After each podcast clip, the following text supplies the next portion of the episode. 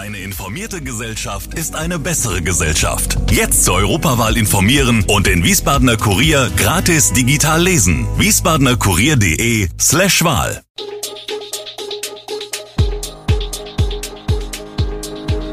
Gude, unser morgendliches News Update. Das Wichtigste aus Wiesbaden für Sie im Überblick. Guten Morgen aus Wiesbaden an diesem 24. März. Frauenhäuser in Wiesbaden fast ganzjährig belegt, Neues zur Flüchtlingsunterkunft in Nordenstadt und wer die kündigt Streik für Montag an. Das und mehr gibt es heute für Sie im Podcast. Einen freien Platz in einem Frauenhaus zu finden, ist schwer. Die Website Frauenhaussuche zeigt für 13 Bundesländer an, welche Einrichtungen noch Frauen aufnehmen können. Das Recherchenetzwerk Korrektiv Lokal hat im vergangenen Jahr dreimal täglich die Belegungsdaten aller Frauenhäuser erfasst, die auf der Karte eingetragen sind. In Wiesbaden gibt es zwei. Die zwölf Plätze des Hauses für Frauen in Not waren demnach im vergangenen Jahr an 348 von 365 Tagen belegt. Die acht Plätze im Frauenhaus Nurdan-Ekert sogar an jedem Tag im Jahr. Sobald wir einen Platz freischalten, bekommen wir Anrufe. Dann stellen wir die Ampel wieder auf Rot, erklärt Birte Prauzig, Leiterin des Haus für Frauen in Not in Trägerschaft des Diakonischen Werks. Zudem würden Frauen trotz einer roten Belegungsampel bei ihnen anrufen. Im vergangenen Jahr mussten sie 68 Frauen aus Platzgründen absagen. In solchen Fällen versuchen Prauzig und ihre Kolleginnen, die Frauen an andere Häuser weiter zu vermitteln. Ab Juli sollen Geflüchtete in die Unterkunft im Gewerbegebiet Wiesbaden-Nordenstadt ziehen.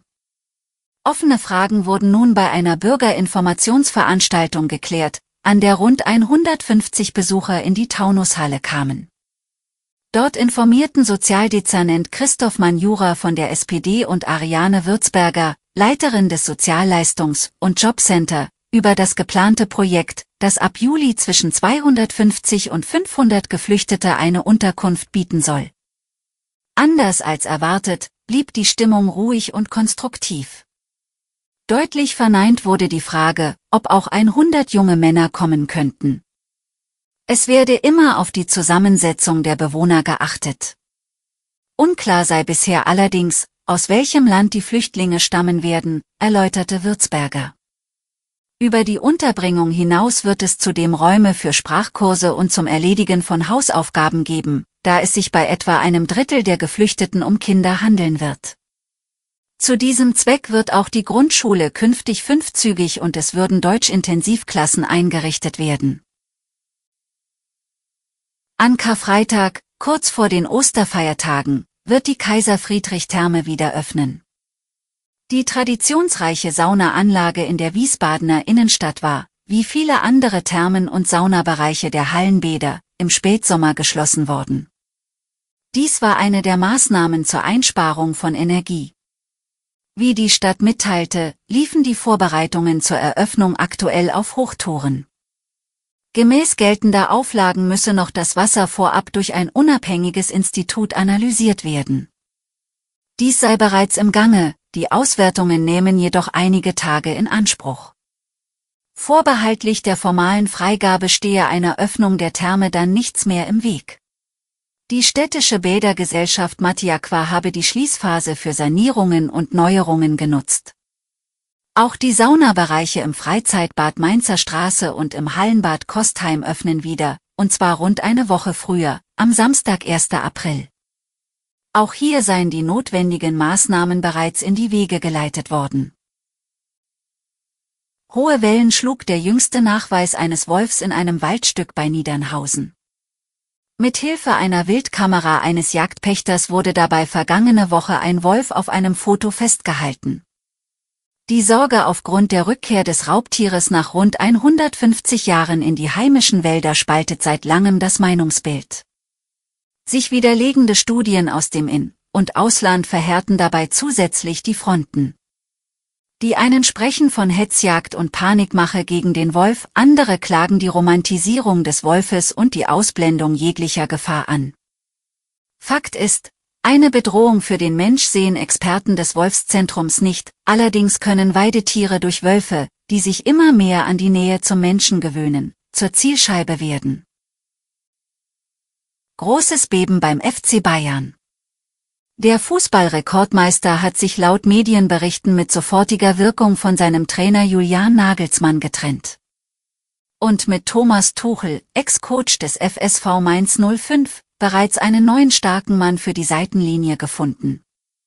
Am Montag soll Tuchel bereits die erste Einheit in München leiten. Im ersten Spiel trifft er am 1. April auf seinen Ex-Club Borussia Dortmund, das absolute Spitzenspiel der Bundesliga.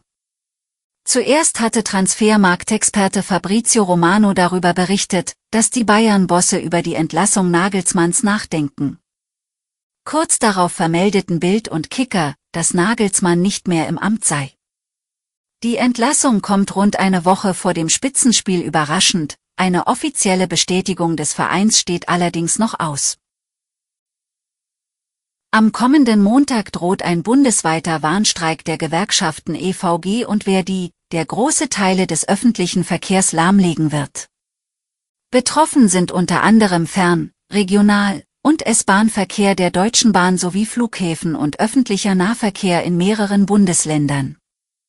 Am Frankfurter Flughafen findet deshalb am kommenden Montag kein regulärer Passagierverkehr statt. Der Streik soll in der Nacht vom 26. auf den 27. März beginnen und den ganzen Tag andauern. Auch die Autobahngesellschaft und die Wasser- und Schifffahrtsverwaltung sollen bestreikt werden. Der Grund ist die dritte Verhandlungsrunde mit Bund und Kommunen, in der Verdi und der Beamtenbund DBB 10,5 Prozent und mindestens 500 Euro mehr Lohn fordern. Bei der Bahn fordert die EVG mindestens 650 Euro mehr Lohn und eine Steigerung um 12 Prozent bei einer Laufzeit des Tarifvertrags von 12 Monaten. Alle Infos zu diesen Themen und noch viel mehr finden Sie stets aktuell auf wiesbadener-kurier.de. Gude Wiesbaden ist eine Produktion der VRM von Allgemeiner Zeitung, Wiesbadener Kurier, Echo Online und Mittelhessen.de. Redaktion und Produktion die NewsmanagerInnen der VRM. Ihr erreicht uns per Mail an audio.vrm.de.